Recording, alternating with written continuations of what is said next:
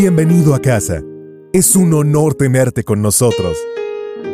Nuestra misión es glorificar a Dios en todo y equipar a las personas para seguir a Cristo a través de la predicación de la sana doctrina.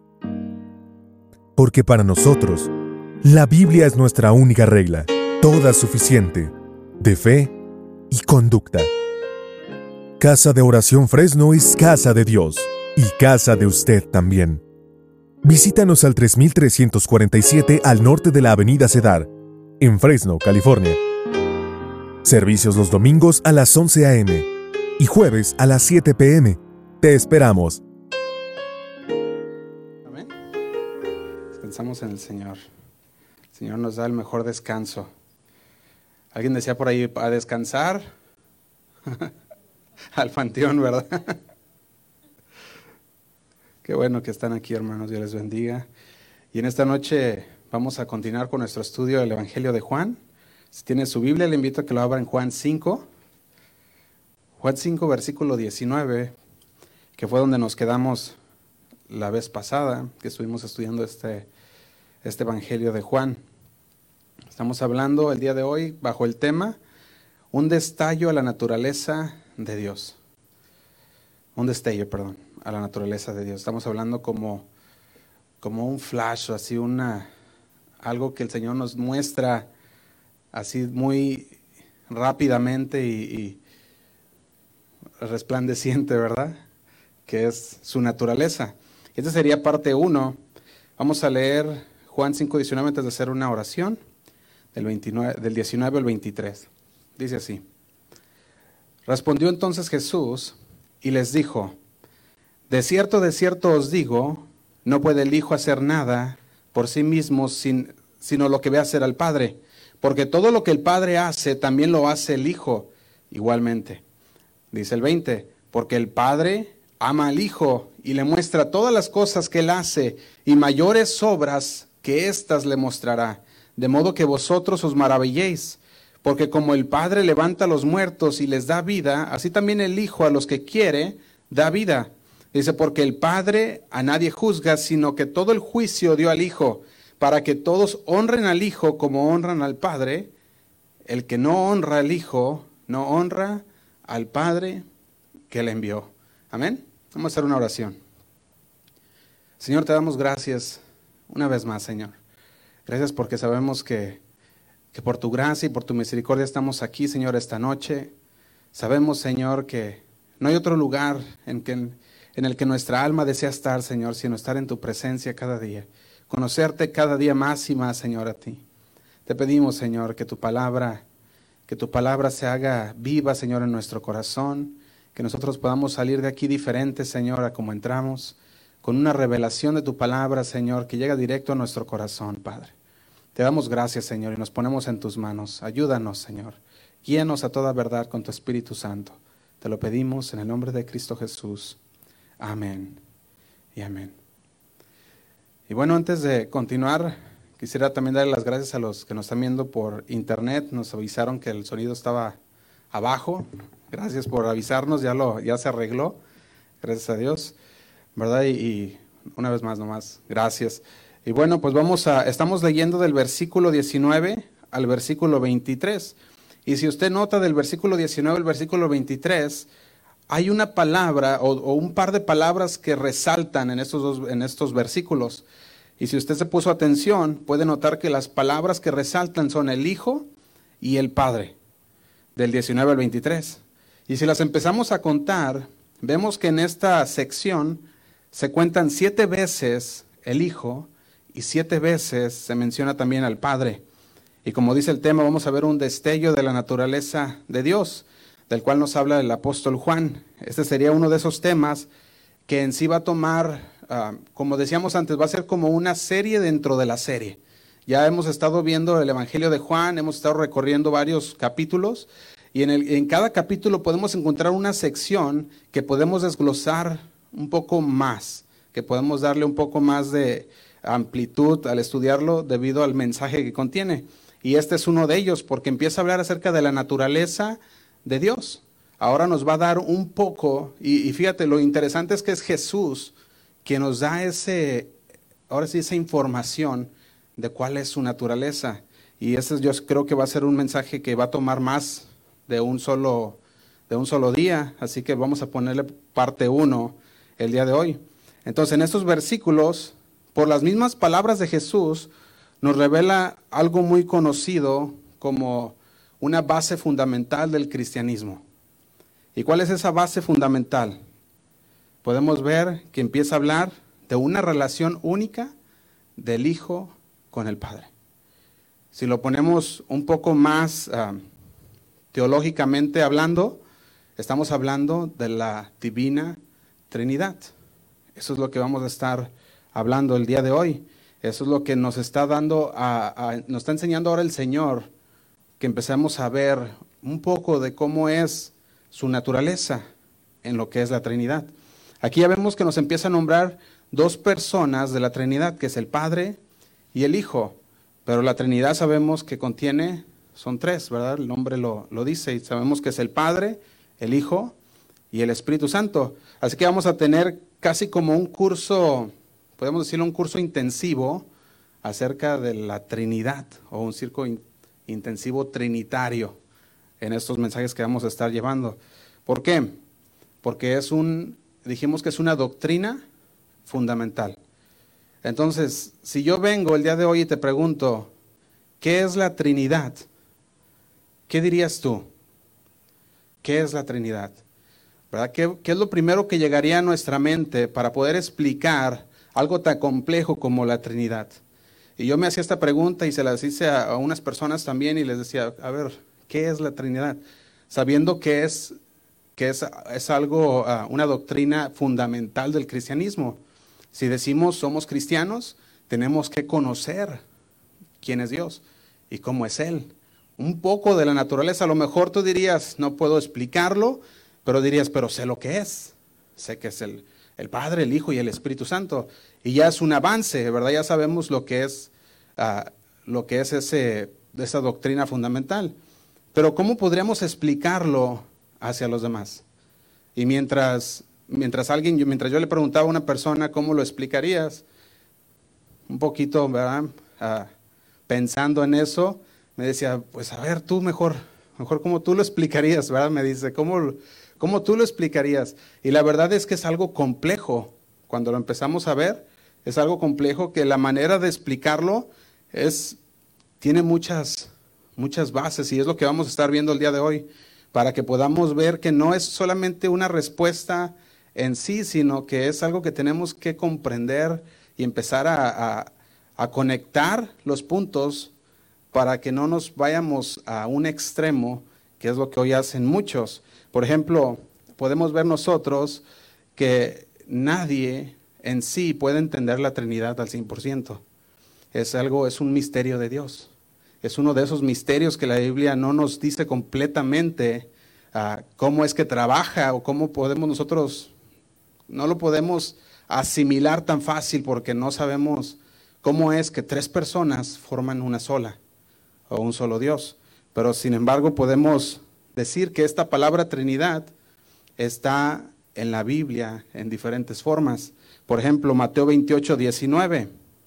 Lo puede leer en su pantalla. En la pantalla, si gusta, lo puede anotar. Mateo 28, 19 dice así. Aquí vemos a Jesús dando ah, la gran comisión a sus discípulos y dice así, por tanto, id y hacer discípulos a quienes?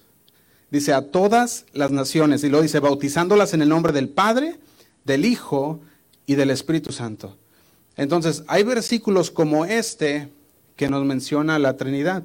Sabemos que no nos dice hay una Trinidad ah, en sí, la palabra Trinidad, pero sí nos lo da a entender. Entonces, Mateo 28, 19 es uno de estos.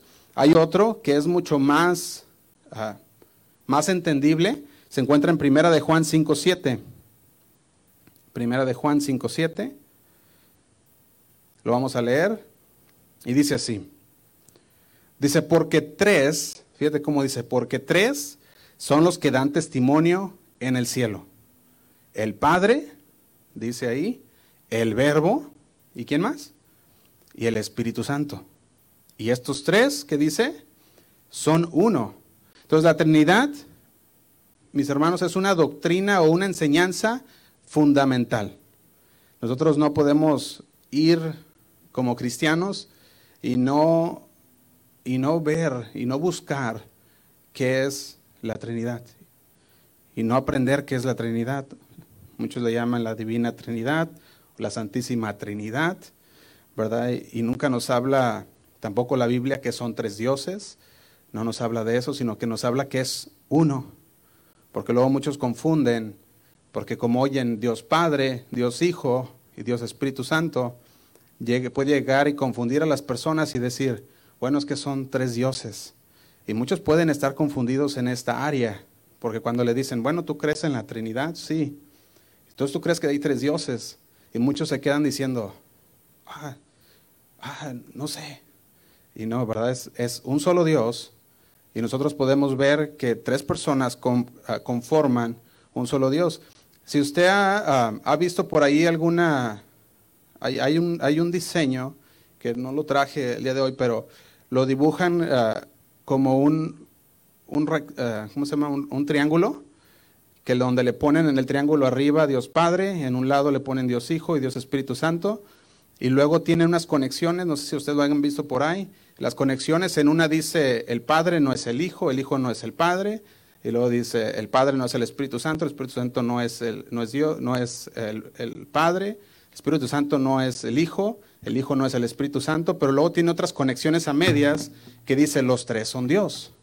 Entonces dice, no debemos confundir ni uno de los de las personas, pero todos los tres forman a Dios, a un solo Dios y es el Dios verdadero. Entonces los términos Trinidad y personas en relación con la divinidad, o como decimos la Santísima o la Divina Trinidad, ¿verdad? están en armonía y es algo que nosotros debemos aprender de esto. Ahora, los tres, dijimos, son uno. Si usted va a Juan 5.19, podemos ver un ejemplo de lo que estamos hablando también. Juan 5.19. Vamos a ver cómo es esto que están en una, están ligados entre ellos. Fíjate lo que dice Juan 5:19, dice, respondió entonces Jesús y les dijo, de cierto, de cierto os digo, no puede el Hijo hacer nada por sí mismo, sino lo que ve hacer a quién? Al Padre, porque todo lo que el Padre hace también lo hace Dice, porque todo lo que el Padre hace también lo hace el Hijo igualmente. Fíjate, a nosotros, como a todos aquellos que creen en un solo Dios, se les llama de esta manera. Se les llama monoteístas. Entonces nosotros somos monoteístas. ¿Por qué? Porque creemos en un solo Dios. Creemos en un solo Dios sabiendo que hay una Trinidad que conforman a un solo Dios. Y esto nos lo dice Deuteronomio 6.4. Cuando nosotros vamos a Deuteronomio 6.4 dice así. Dice, oye Israel, Jehová nuestro Dios, Jehová uno es. Y luego Efesios 4.6, lo puede anotar si gusta, dice así, un Dios y Padre de todos, el cual es sobre todos y por todos y en todos. Pero fíjate cómo dice, un Dios un Dios y en el otro dice Jehová, uno, estamos hablando de Deuteronomio 6.4 y Efesios 4.6. Así que entonces la parte de la Trinidad en sí, basado en la Biblia, es simple. Hay un solo Dios. Y esto se le llama monoteísmo. Somos monoteístas en cuanto se, cuando se trata de la fe, de nuestra fe. Ahora la parte que se vuelve más difícil es que las escrituras también nos dice que este único Dios existe eternamente en tres personas distintas. Y aquí es donde vamos a empezar a ver, hermanos, porque Juan 5, del versículo 19 hasta el versículo 23 y en adelante todavía, empieza a hablar acerca de la naturaleza de Dios, que es uno, un Dios, pero que son tres personas. Y muy, y muy a menudo vamos a empezar a ver el Hijo de Dios. Vamos a empezar a estar viendo el Padre muy seguido en el Evangelio de Juan. Y es importante entender cuáles son, cuáles son esas, eh, ah, quiénes son esos personajes, ¿verdad? Que estamos hablando que es un Dios, pero en tres personas. Es importante entenderlo. Ahora sabemos que hay Dios Padre, Dios Hijo y Dios Espíritu Santo. Dicho de otra manera, decimos, son uno en esencia. Dicho de esta manera sería, son uno en esencia, Él es tres en una persona. Eh, él son tres personas en, un, en un sola, una sola esencia, que es Dios. Ahora, un Dios, tres personas, y eso no quiere decir que cada parte de la personalidad de Dios está dividida tampoco. Sabemos que Jesús dijo, no hago nada sin qué. ¿Recuerdan? Lo vamos a leer. Estamos en Juan 5. Juan 5, ¿qué dice? 5, 19, ¿verdad? Estamos. Dice, respondió entonces Jesús y les dijo, de cierto, de cierto os digo, no puede el Hijo hacer nada por sí mismo, sino lo que ve hacer al Padre.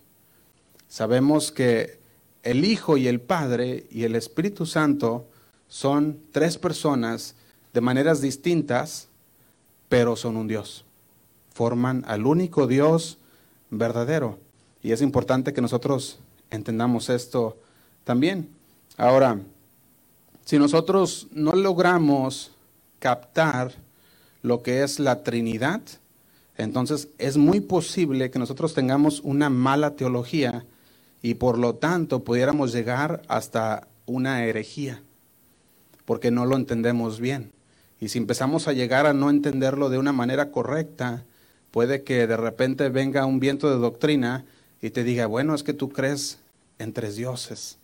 Y dices, no, no son tres dioses, es un Dios en tres personas. Ahora, toda esta información nos va a fundir los fusibles.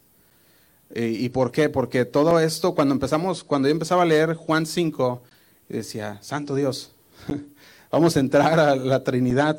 Y la Trinidad es algo que, que, es bien, bien complejo, pero es muy importante porque es una doctrina fundamental.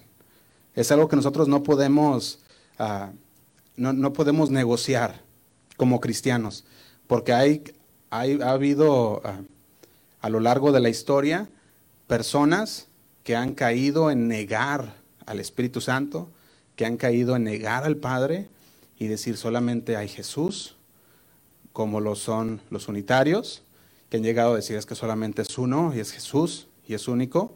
Otros han llegado a decir Jesús no es Dios, como son los testigos de Jehová, y otros han llegado, o, los mormones, ¿verdad? Y han caído ya no, no, ya no en una denominación, sino que han caído en una secta, diciendo que no existe o que no lo hay. Por eso es bien importante que la entendamos, porque podemos caer en esa herejía. Ahora es importante que también captemos cualquier conversación sobre la Trinidad y poder discernir si lo que se está hablando va de acuerdo con la palabra de Dios. Porque ya al, momento de decir Trinidad, estamos entrando en un tema complicado, se pudiera decir un tema más teológico y académico. Y ya muchos cristianos dicen, no, dice Trinidad, zafo, ¿verdad? Porque no lo entiendo. Y otros dicen completamente, ah, la niegan. Y ahí es donde empieza lo malo. Entonces a lo mejor tú vienes hoy a la iglesia y dices, bueno, es que yo venía con un montón de problemas y yo quería escuchar un mensaje de Dios que me dijera esto y el otro. O a lo mejor tú dices, tengo estas cargas en mi vida y venía a la iglesia y quiero escuchar que, que el Señor me está haciendo algo en mi vida y dices, y llegas y dices, me está hablando de la Trinidad, me está hablando de la Trinidad. Pero quiero decirte algo también, conocer más al Señor en su forma de ser nos va a llevar a que nosotros podamos entrar más en la intimidad con Dios. Entre más le conocemos, más entramos en intimidad con Dios. Y eso es lo importante también nosotros. Nuestra intimidad con Dios nunca va a crecer más allá de lo que no conocemos a Dios. O sea que tenemos que entrar a conocerlo para que podamos estar más en el Señor. Ahora, si tú quieres que tu intimidad con Dios crezca, si quieres que tu fe crezca, tienes que conocerlo más. Y si la Trinidad estaba un poquito desenfocada en nuestra vida, es importante que la conozcamos bien para que podamos avanzar y para no, para no poder tropezar en cualquier otro viento de doctrina. El domingo, no sé si recuerdan, les mencionaba que es importante que nosotros hagamos una buena distinción, una buena y precisa distinción de cuáles son, qué es la diferencia de las denominaciones, las sectas y las religiones. ¿Por qué es importante? ¿Alguien que me puede decir por qué será importante que, que reconozcamos cuál? ¿Qué será importante? Fíjate, te voy a decir porque Juan 14, 6. Juan 14, 6 dijo así, hablando Jesús. Dijo, Jesús le dijo, yo soy el camino. ¿Qué más? Ya se lo saben de memoria, ¿no? Yo soy el camino, la verdad y la vida. Y nadie viene al Padre sino por mí. Entonces, ¿por qué será importante reconocer o poder distinguir entre denominación, secta y religión? es porque no todos los caminos llevan a Dios. No todos los caminos llegan a Dios. Y dice Juan 14:6, yo soy el camino, la verdad y la vida. Nadie viene al Padre sino por mí. Entonces es sumamente importante que nosotros conozcamos la diferencia de dominaciones, sectas y religiones. Porque la denominación, ¿qué hace? Cuando estamos hablando de una denominación cristiana, estamos hablando de que tienen los fundamentos básicos, elementales, los, los, los ah, se pueden decir, todas aquellas doctrinas fundamentales, bien. Ahora, lo que es secundario, pueden, pueden tener preferencias en muchas otras cosas, pero sabemos que tienen las doctrinas fundamentales, bases sólidas. Entonces, ahí es donde viene la denominación. Tienen bases sólidas, lo demás es secundario. ¿Y qué digo de secundario? a lo mejor la forma en que alaban a Dios, la forma de vestir, la forma, o sea, hay muchas cosas que ya quedan algo secundario, que no tiene nada que ver con la salvación. Pero en sí lo que importante es la base, y en una de las bases es la, Trinidad. Una, una denominación que no crea en la Trinidad se sale de lo que viene siendo una denominación y empieza a ser una secta, una religión. Eso es lo que viene siendo, ya no es una denominación. Ahora, Romanos 5.1 también nos dice así, justificados pues por la fe, tenemos paz para con Dios. Y luego agrega, por medio de nuestro Señor Jesucristo. Entonces, una denominación cristiana tiene como fundamento doctrinal la doctrina de la Trinidad. Es algo fundamental. Es algo que todo cristiano debe de estar firme en esto.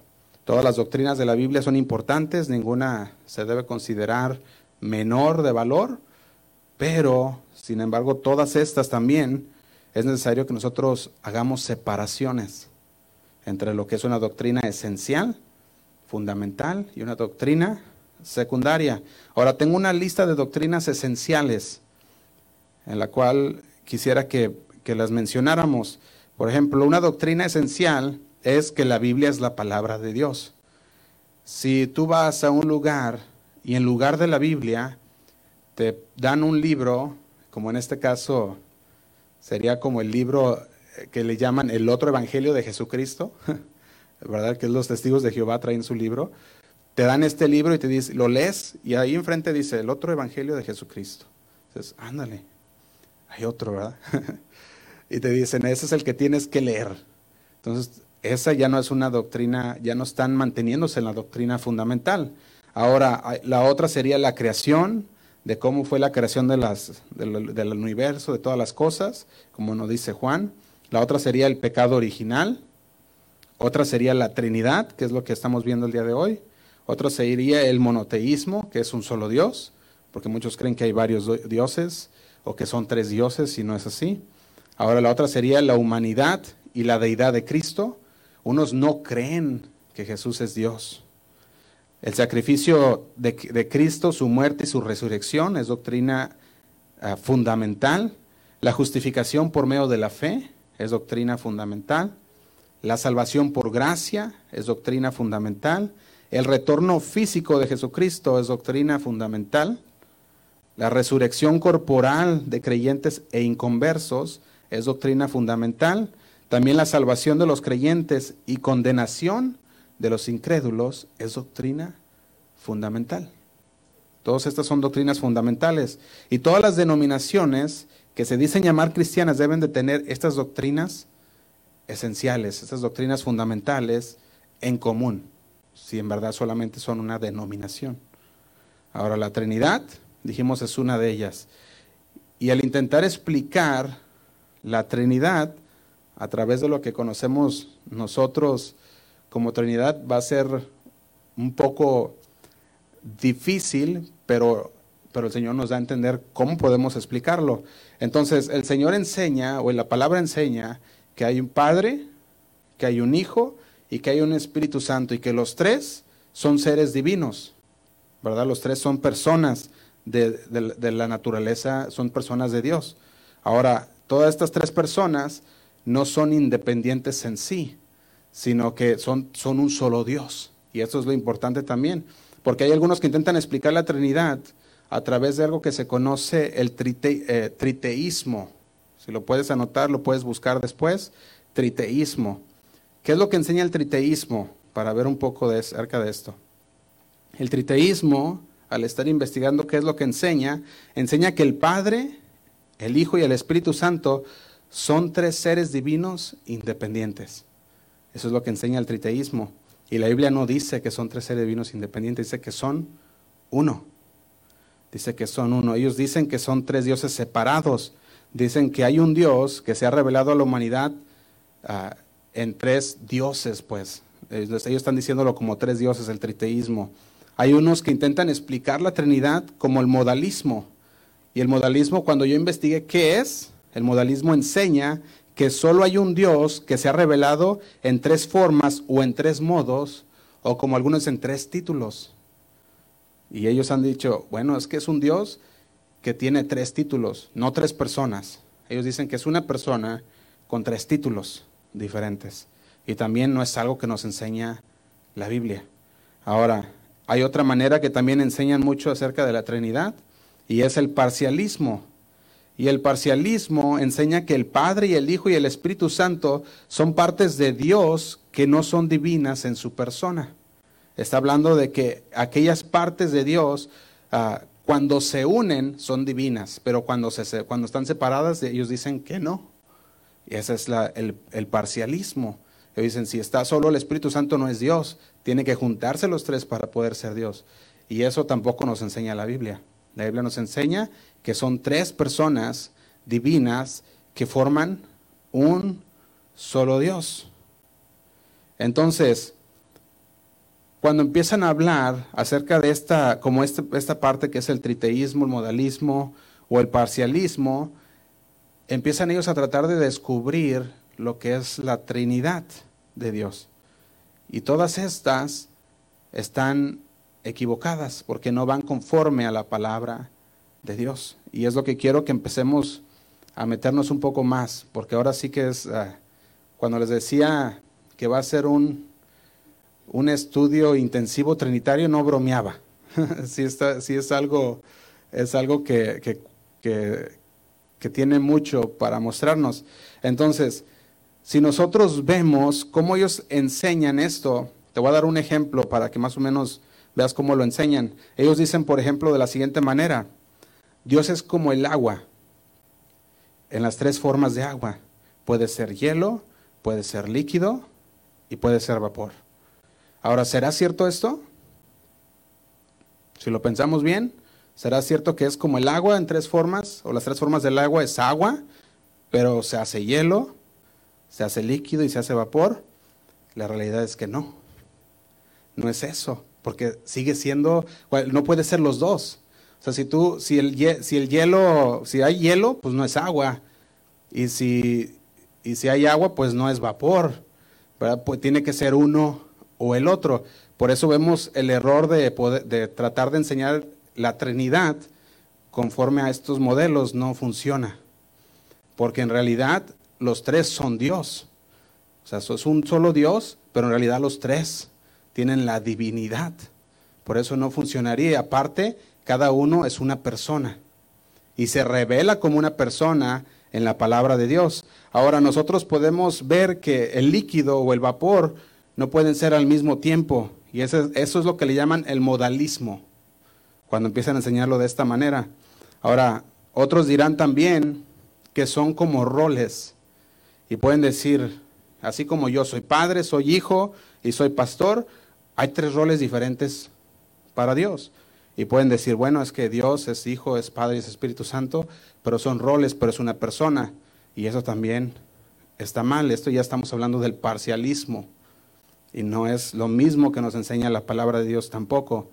Entonces algunos van incluso más, más bajo, se puede decir, porque empiezan a decir, Dios es como una nieve. Y dicen, tú tienes el cono, tienes los ingredientes y tienes eh, la nieve, son tres cosas, ¿verdad? Y dice, entonces, y los tres son uno, hacen un cono de nieve. Y dicen, eso es como eso, dicen unos, ¿verdad? Y eso también serían tres piezas, que es el triteísmo. Tampoco es eso, ni el triteísmo, ni el modalismo, ni el parcialismo. Entonces, si nosotros vemos todos estos ejemplos, empezamos, son muy peligrosos todos estos ejemplos. Cuando se trata de la naturaleza trinitaria de Dios, se trata, muchas veces se trata a la gente de reducir algo tan complejo que es la Trinidad en algo que podamos entender tan sencillo como decían ellos, una nieve o el agua, y no se puede hacer así. Dios es algo mucho más que eso que es bien difícil que podamos comprenderlo con nuestra mente finita, algo que es infinito, algo que no es posible de descubrir. Y está bien, porque el Señor tiene misterios en su palabra, que, que hay cosas que nos ha revelado y hay cosas que el Señor ha dejado como misterios, que no vamos a poder entender hasta el día que lleguemos con el Señor. Está bien, son cosas que, que, el Señor ha decidido en su voluntad y en su soberanía no habernos revelado. Pero las que nos reveló, en esas debemos enfocarnos de entender. Dijimos que hay un Dios Padre, un Dios Hijo y un Dios Espíritu Santo. Los, los tres son uno. Entonces nosotros debemos de dejar de tratar de, descubrir los misterios como este, misterios que la Biblia no nos ha revelado. Alguien ah, ponía por ahí que, no sé si ustedes han escuchado, dejar de buscarle tres pies al gato. Han escuchado esa frase que dice, ya que dejarle de buscar tres pies al gato, cuando sabemos que tienen seis.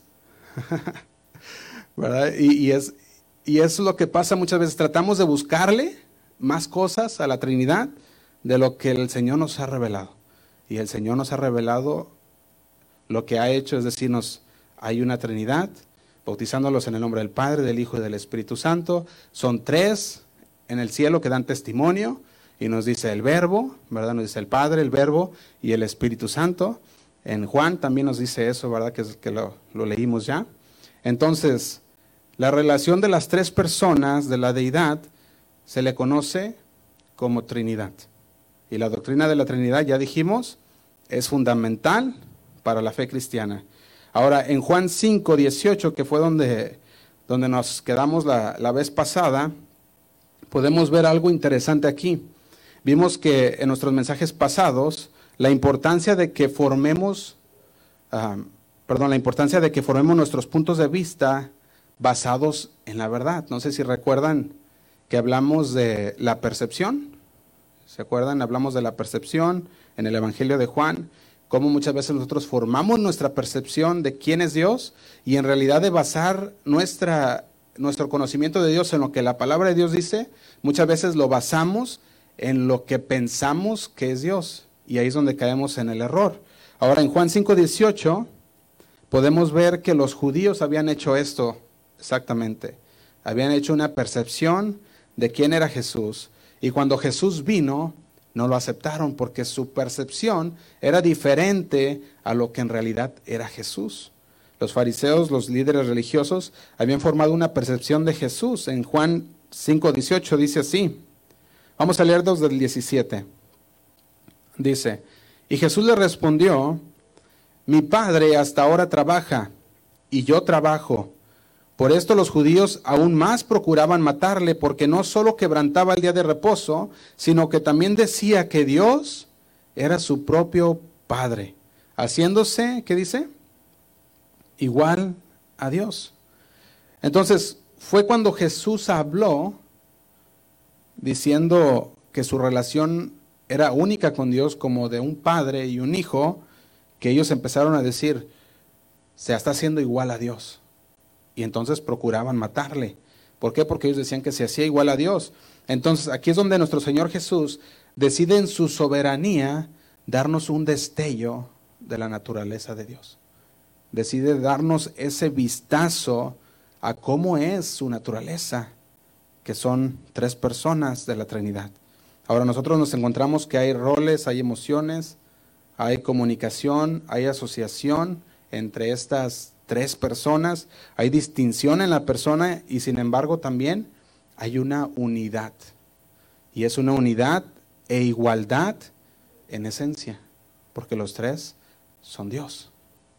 Ahora, toda esta información es importante para que conozcamos más a Dios. Es muy importante porque ahora las sectas y religiones empiezan a negar estas doctrinas fundamentales de la fe cristiana. En Juan 8:48 vemos cómo es, que lo, cómo es que lo conocían los fariseos y los judíos, líderes religiosos. Fíjate cómo le ponían ellos a Jesús. Juan 8:48 dice, respondiendo entonces los judíos y le dijeron, ¿no decimos bien nosotros que tú eres samaritano y que tienes, ¿qué dice?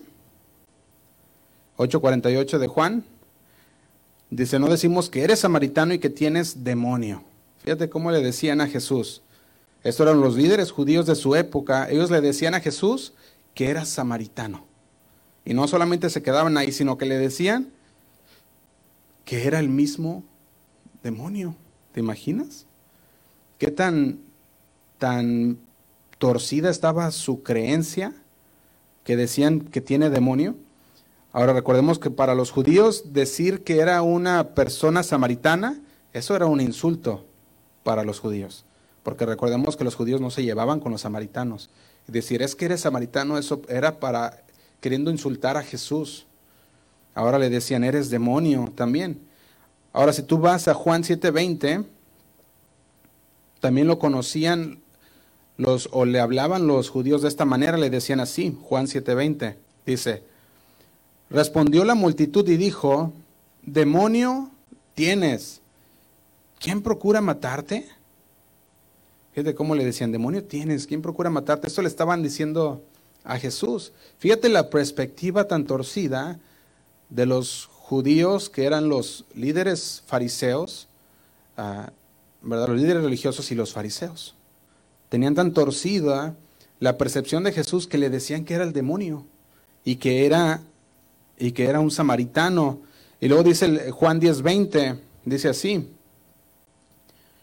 muchos de ellos decían, demonio tiene y, está fuera de sí. ¿Por qué lo oís? Fíjate cómo lo, cómo lo ponían. Decían, le estaban diciendo loco a Jesús. Le estaban diciendo, tienes demonio y estás loco. Juan 8:41 le decían de esta manera también vosotros hacéis las obras de vuestro Padre. Entonces le dijeron, nosotros no somos nacidos de fornicación. Estamos hablando Juan 8:41. Un Padre tenemos que es Dios. Algunos comentaristas en este versículo 41 de Juan 8 han llegado a, decir que los judíos conocían la historia del nacimiento virginal de Jesús. Y por eso es que ellos decían en este versículo, nosotros no somos nacido de fornicación. Ellos le estaban diciendo a Jesús que era un hijo ilegítimo. Fíjate cómo lo, cómo lo estaban tratando a Jesús. Ahora, esa era su opinión de ellos. Esa era su creencia acerca de quién era Jesús. Ahora, cuando nosotros vemos a partir del siglo XVIII y XIX, los escépticos teológicos empezaron a, comenzaron a enfocarse en, en escritos que llevaban a quitar la deidad de Cristo. Y ahí podemos ver que empezaron a salir todas estas sectas que ya negaban que Jesús es Dios. Y empezaron a salir, ellos empezaban a decir que Jesús fue un maestro, que Jesús fue un gran profeta, ellos empezaban a decir que la vida de Jesús era un modelo a seguir, mas no era el modo a la salvación. Y todo esto empezó a salir a partir de varios, a partir del siglo XVIII y XIX, y empezaron a, salir muchas sectas que iban en contra de la deidad de Jesús. Ahora, ellos también tenían, esa era pues su opinión, esa era su creencia, pero nosotros no nos importa cuál era la creencia que ellos tenían, sino que nos importa ver qué es lo que la palabra decía que es Jesús. Ahora hay muchos versículos en la Biblia donde Jesús nos revela su igualdad con Dios. Por ejemplo, Juan 8:35, vemos que Jesús, los voy a, les voy a decir unos versículos rápidos, los puede anotar si gusta, se los voy a leer también. Juan 8:35 podemos ver que Jesús afirmó tener poder sobre nuestro destino. Si tú lo lees, Juan 8:35 dice, y el esclavo no queda en casa para siempre el Hijo sí queda para siempre. Así que si el Hijo os libertare, seréis verdaderamente libres. Juan, uh, Lucas 12.8, Lucas 12.8 dice así, os digo que todo aquel que me uh, os digo que todo aquel que me confesare delante de los hombres, también el Hijo del Hombre lo confesará delante de los ángeles de Dios. Y dice el 9, mas el que me negare delante de los hombres será negado delante de los ángeles de Dios. Estamos hablando Lucas 12, 8. Ah, También Jesús afirmó tener autoridad sobre el sábado. También hablando en Mateo 12, 7, él dijo porque 12, 7 y 8, dice, porque el Hijo del Hombre es Señor del día de reposo, del día sábado o el día de reposo, como lo menciona aquí también. Mismo Jesús afirmó tener poder para responder la oración en Juan 14 y Hechos 7. Juan 14 y Hechos 7, lo puede anotar y lo puede leer después para poder avanzar.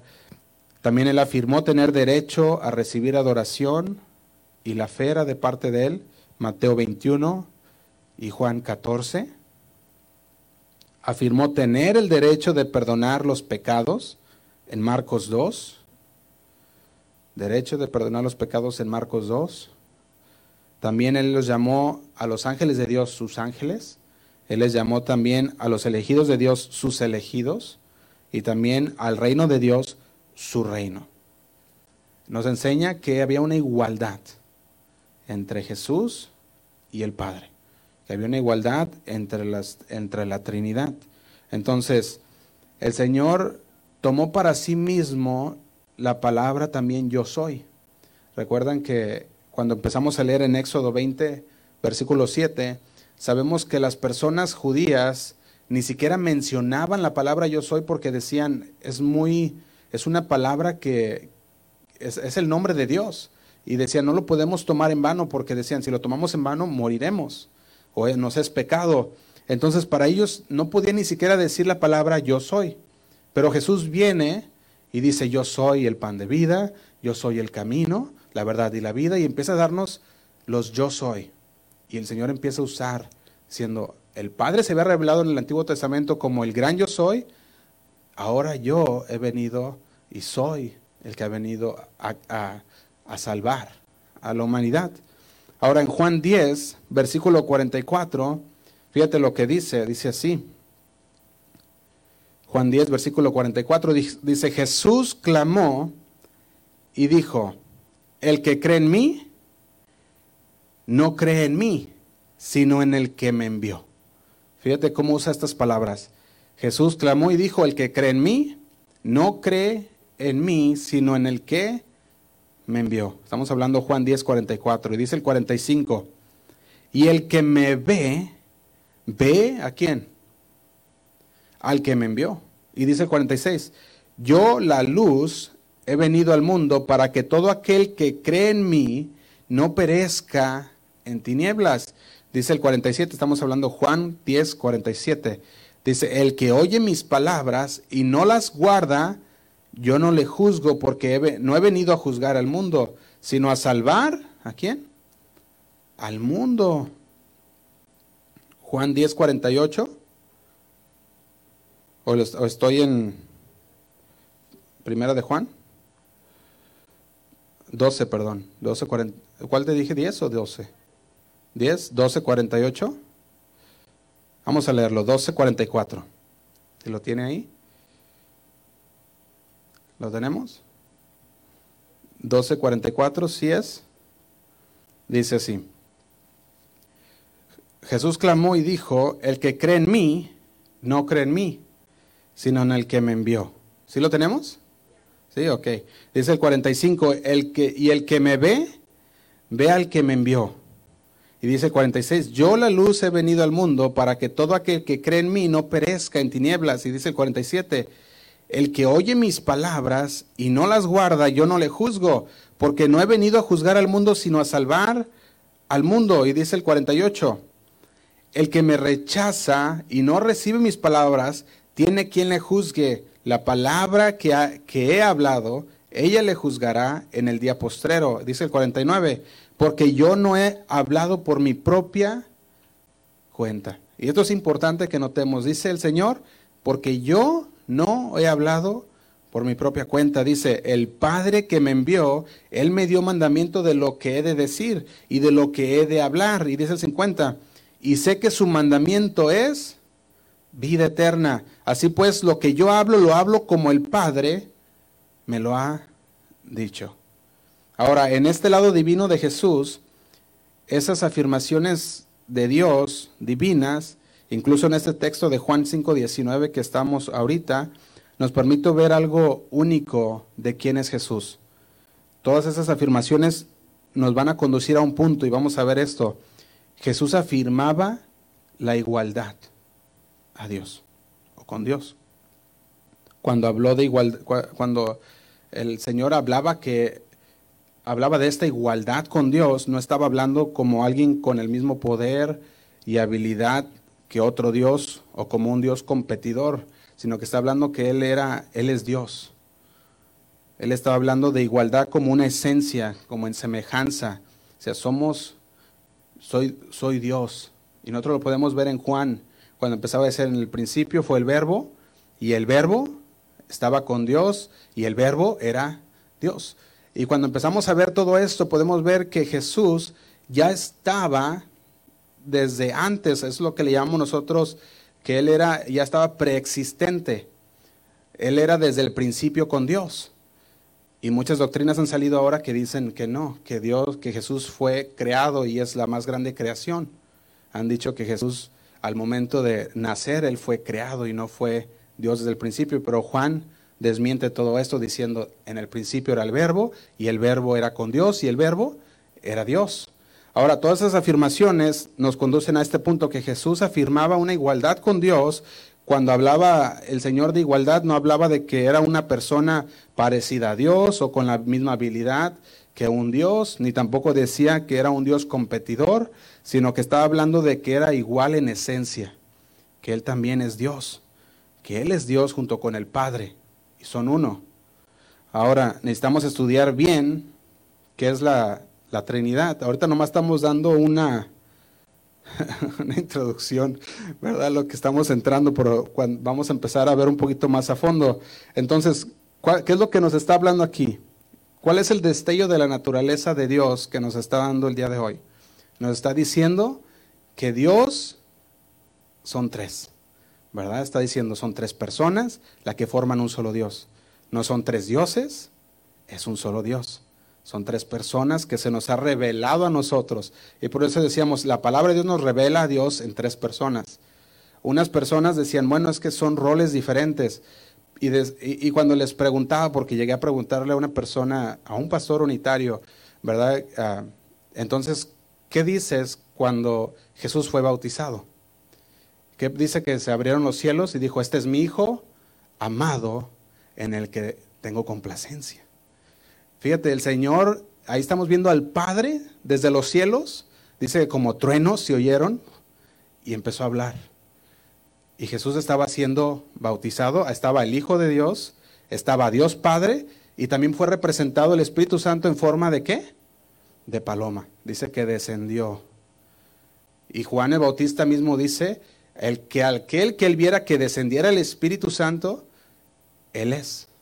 Por eso Juan el Bautista ahora daba testimonio, y ya lo estudiamos esto anteriormente. Entonces, cuando empecemos a estudiar esta naturaleza de Dios, vamos a ver que tenemos que tener algo en mente. y es esto.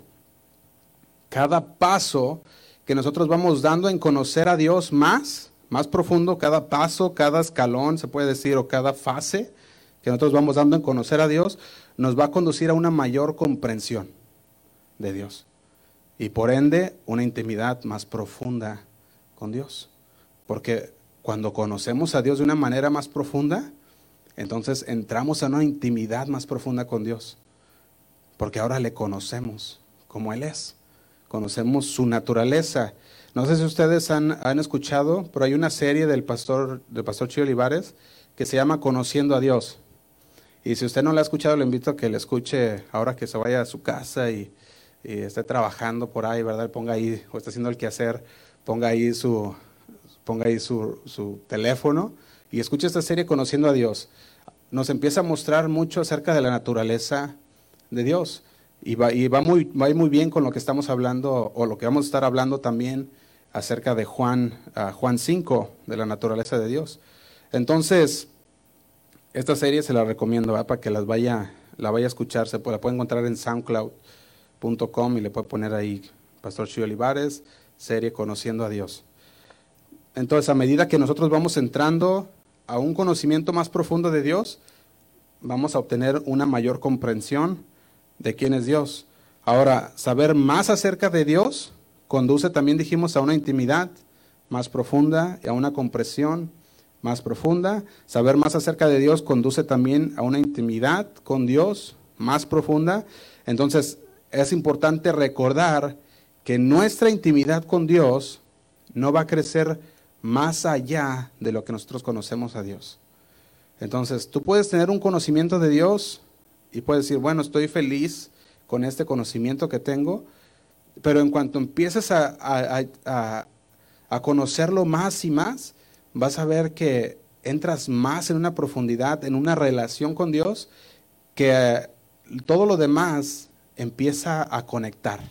Como que si un, rompecabezas empieza, se empezara a armar al conocer quién es Dios y empezamos a, empezamos a entender sus propósitos, empezamos a, confiar en Él aún más, empezamos a dejar nuestros problemas en sus manos, empezamos a dejarnos guiar aún más por el Espíritu Santo porque sabemos quién es Él, cómo obra Él en nuestra vida y por ende nosotros podemos, ahora sí que, como, como dicen, podemos relajarnos y entrar en la presencia de Dios y poder saber y confiar en el Señor en toda circunstancia que llegue a pasar en nuestras vidas. Ahora, todo esto nos va a llevar a ese conocimiento más profundo. Si tú dices, bueno, es que ya conozco la Trinidad, pues qué bueno, esto nos va a ayudar a cimentarnos aún mejor en lo que es la palabra de Dios. Y ahora quiero terminar con esto. Quisiera terminar con esto porque ya sé que ya se me hizo la hora,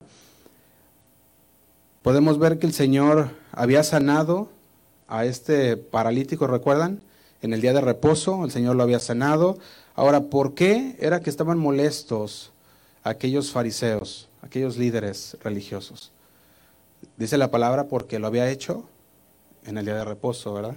Lo había hecho en el día de reposo. Ahora ellos estaban molestos. Eso es lo que está diciendo en estos versículos. La razón por la que el Señor sanó a ese hombre en sábado es porque el Padre lo estaba haciendo. Y eso es lo que el Señor ahora nos da a entender. Cuando leemos 5 del versículo 19, recordemos que acababa de pasar lo del, lo del paralítico de Bethesda, lo acababa de sanar, ellos procuraban matarle porque lo había hecho en el día de reposo. Entonces Jesús, al mencionar el, el versículo 19, empieza a decir, ¿el Hijo no hace nada? que no ve al Padre hacer.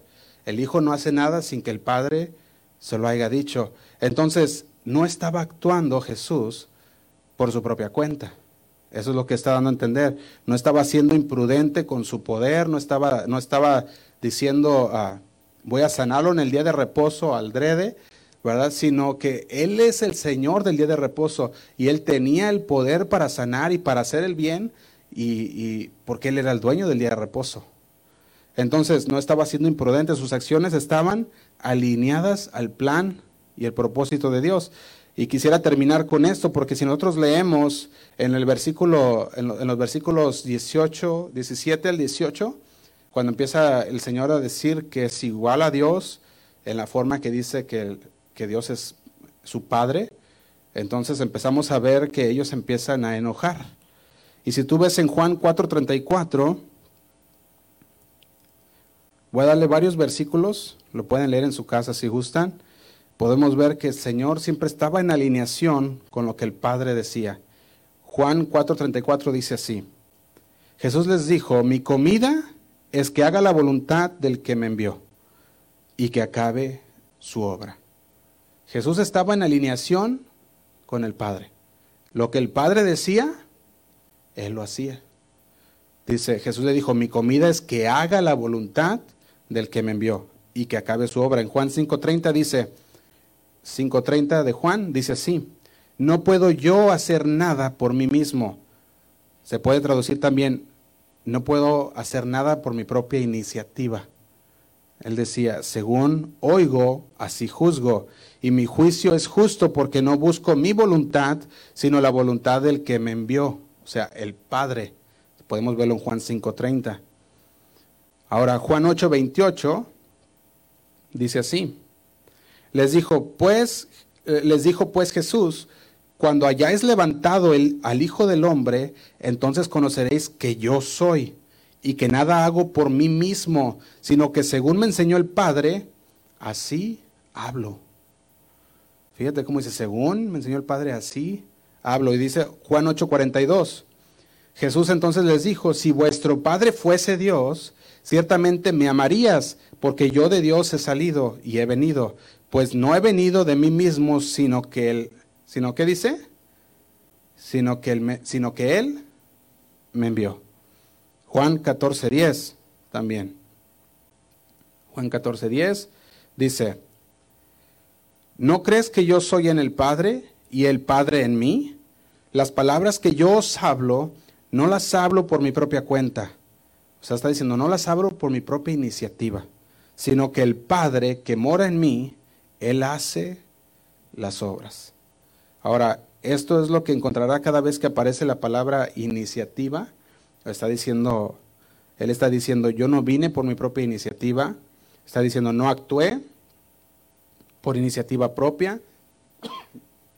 Está diciendo, no hablé por iniciativa propia, no, o sea, no, no vine, no actué y no hablé por iniciativa propia.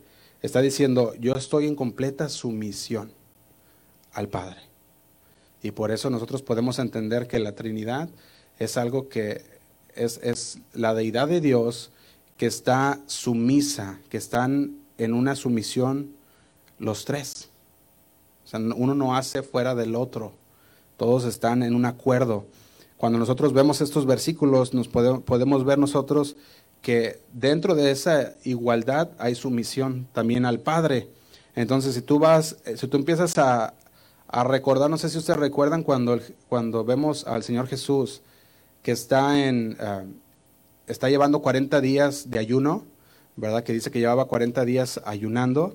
¿Qué, estuvo pasando en ese tiempo? Dice que Satanás vino, ¿verdad? Y lo tentó. ¿Y cómo lo tentó? Dijo, le dijo, haz que estas piedras se conviertan en pan. ¿Por qué? Porque dice la misma palabra que tuvo hambre. Y como tuvo hambre, vino el tentador, Satanás. Y le dijo, haz que estas piedras se conviertan en pan. Ahora hay algo interesante en esos versículos también. Ahora, ¿por qué el Señor Jesús no dijo, bueno, pues vamos a convertirlas en pan? Porque no, no era pecado. Él era Dios, él podía hacerlo. Él podía haberlas convertido. Entonces, ¿por qué es que Satanás tentaba a Dios? No, no nomás porque tenía hambre, pero porque es que Satanás tentaba a Jesús haciendo que las piedras se convirtieran en pan. Fíjate, yo veía esto y es más allá, no más del hambre, sino que le estaba diciendo, tú estás aquí en sumisión a lo que el Padre te diga. Y él quería que Jesús actuara fuera de la voluntad del Padre. quería que se revelara del Padre. El Padre tenía todo lo que, lo que tenía preparado para Jesús. Entonces, Satanás lo que quería no era que simplemente hiciera el milagro. Él quería que él usara el uso de su poder como Dios, como parte de la deidad, para rebelarse contra lo que el Padre quería, contra la voluntad del Padre. ¿Tú crees que si el Padre hubiera querido, le hubiera convertido esas piedras en pan? Claro, el Padre le podía haber dado de comer, ¿verdad? Y de hecho podemos ver que come también, por medio de, cuando vemos cómo el Señor multiplica los panes, los peces, el Señor puede hacerlo. Él tiene poder, pero ahí Satanás estaba yendo más allá de tentarle por el hambre, estaba yendo a tocarle, diciéndole, salte de la voluntad del Padre, haz tu voluntad. Y él se, él se sometió a la voluntad del Padre, lo puedes leer después en Mateo 4, versículo 2 al, al 4, es donde está esta historia de Jesús y Satanás. vemos en el versículo 4 de Mateo 4, dice, él le respondió y dijo, escrito está, no solo de pan vivirá el hombre, sino de toda palabra que sale de la boca de Dios. Esa fue la manera en que Jesús le dijo, yo no hago mi propia voluntad, sino hago la voluntad de mi Padre. Así que su razón de venir no era para hacer su propia voluntad, no era para actuar por su cuenta, sino para someterse a la voluntad del Padre. Y ahí vamos a dejarle el día de hoy, hermanos, y prepárese para el siguiente jueves y poder entrar en un poquito más a fondo en lo que es la Trinidad. Amén. Vamos a hacer una oración. Señor, te damos gracias por tu palabra porque sabemos que aprendemos, Señor, un poco más cada día, Padre, de tu palabra. Cada día tú te revelas a nosotros, Señor, de una manera única, de una manera especial a cada uno, Señor. Y sabemos que, que tú tienes la última palabra siempre, Señor. Hemos aprendido, Señor, que, que tú estuviste en completa sumisión al Padre, Señor. Y así también nosotros queremos estar en completa sumisión a tus planes, Señor, a tus propósitos. Ayúdanos, Señor, a que podamos entenderlos y tenerlos bien claros en nuestras vidas, Señor. Que nosotros no, salgamos igual a como entramos, Señor, sino que vayamos con un entendimiento más amplio de quién eres tú, Señor, de cuál es tu naturaleza, de cuáles son esas doctrinas, Señor, esenciales, las cuales, las cuales son importantes en nuestra vida diaria, Señor, en el cristianismo, Señor, que, que llevamos. Te damos gracias, Señor, porque sabemos que que tú sigues hablando a nuestra vida. Cada día, Señor, tú revelas un poco más y sabemos que cada paso que damos, Señor, cada fase que vamos llevando, Señor, en tu palabra, tú, Señor, eres el que nos revelas un destello más de tu naturaleza, un poco más de cómo eres tú, Señor. Te damos gracias por eso. Nos queremos poner en tus manos, Señor. Te pido que, que tú bendigas a mis hermanos que estuvieron aquí, Señor, que tú los lleves con bien a sus casas Señor, que tú toques a aquellos que están en casa por alguna razón, como la enfermedad, Señor, o alguna otra razón, Señor, tócalos, Padre, para que ellos puedan recibir también de tu palabra y donde están, y que puedan gozarse junto con nosotros, Señor, en venir, Señor, y poder tener esa, esa alabanza, Señor, juntos a ti, Padre. Te damos gracias, Padre, nos ponemos en tus manos. En el nombre de Cristo Jesús. Amén. Y amén. Que Dios les bendiga, hermanos. Buenas noches. Vamos a entonar un canto al Señor.